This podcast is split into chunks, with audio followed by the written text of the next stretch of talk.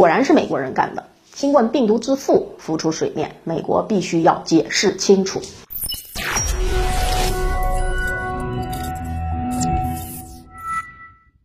随着不断有新的证据出现，与新冠病毒有关的真相也在逐渐的浮出水面。那么，新冠病毒究竟是如何产生的？如果是人为制造出来的，那么罪魁祸首又是谁呢？这些问题可能都要由美国人给全世界做出解释了，因为根据目前掌握的数据以及最新调查进展的结果显示，无论是源头还是制造者，可能都与美国有关。一个就是美国陆军的德特里克堡生物实验室，另一个呢就是北卡罗来纳的大学巴里克实验室。而这两处地点呢，都与一个关键人物有关，就是北卡大学流行病学系和微生物与免疫学系统的教授拉尔夫·巴里克。有证据显示，巴里克作为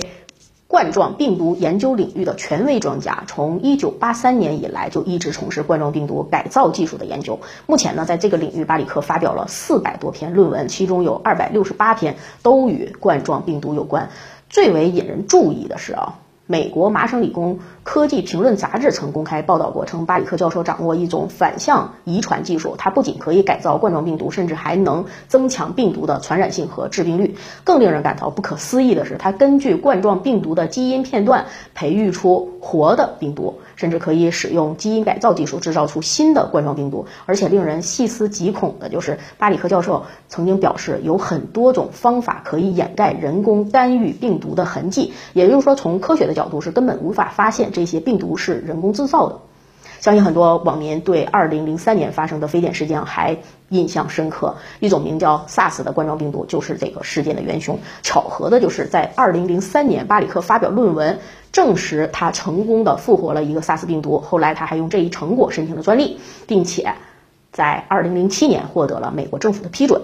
从此他就被视为全球最顶尖的冠状病毒专家。也就是从这之后啊，巴里克与德特里克堡生物实验室展开了密切的合作，成为美国军方生物武器研究领域的座上宾。二零零八年呢，巴里克在美国国家科学院院刊上发表论文，详细的记录了他和他的团队如何设计并合成，然后激活一种 SARS 病毒的方法。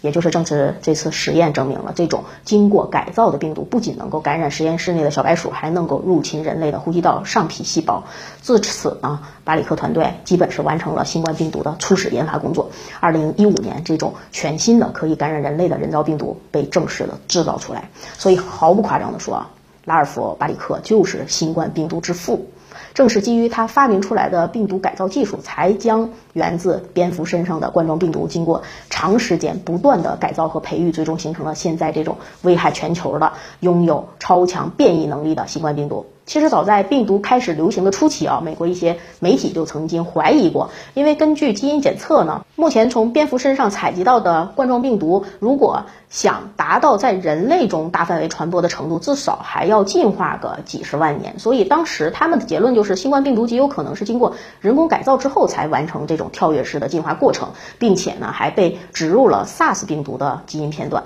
在现在看来啊，这一家美国媒体的判断简直是令人赞叹的。只可惜他们的声音很快就被海量的消息，就是这种错误的消息以及美国政府故意编造的谎言所淹没了。不过谎言永远是无法掩盖真相的。上面呢，有关。拉尔夫·巴里克研究和改造冠状病毒的证据是足以证明美国政府对于这场巨大的灾难负有不可推卸的责任。就算美国人不承认也无所谓。中国和其他有正义感的国家站出来，共同向全世界披露真相，只要能获得广泛认同，那么我们就已经胜利了。好，感谢收看今天的节目，喜欢我的可以关注一下我们的账号，我是马岩，我们下期节目再见。